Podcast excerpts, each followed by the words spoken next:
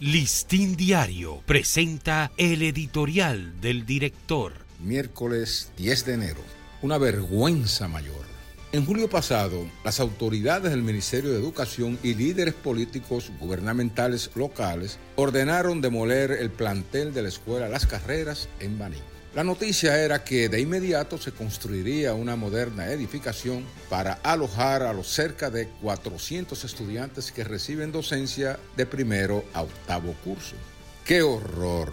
Seis meses después, alumnos y profesores deambulan de bar a templos religiosos para no perder el año escolar, porque el Ministerio de Educación no buscó ningún espacio para alojarlos temporalmente.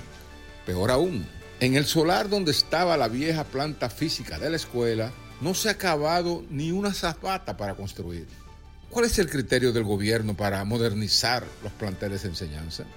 ¿Es aceptable tumbar un edificio escolar para dejar a estudiantes y profesores en bandolera, en una especie de sálvese quien pueda? Las Carreras es un poblado de gran simbología del pueblo dominicano porque allí fueron derrotadas las tropas haitianas en abril de 1849 que mancillaron la independencia nacional.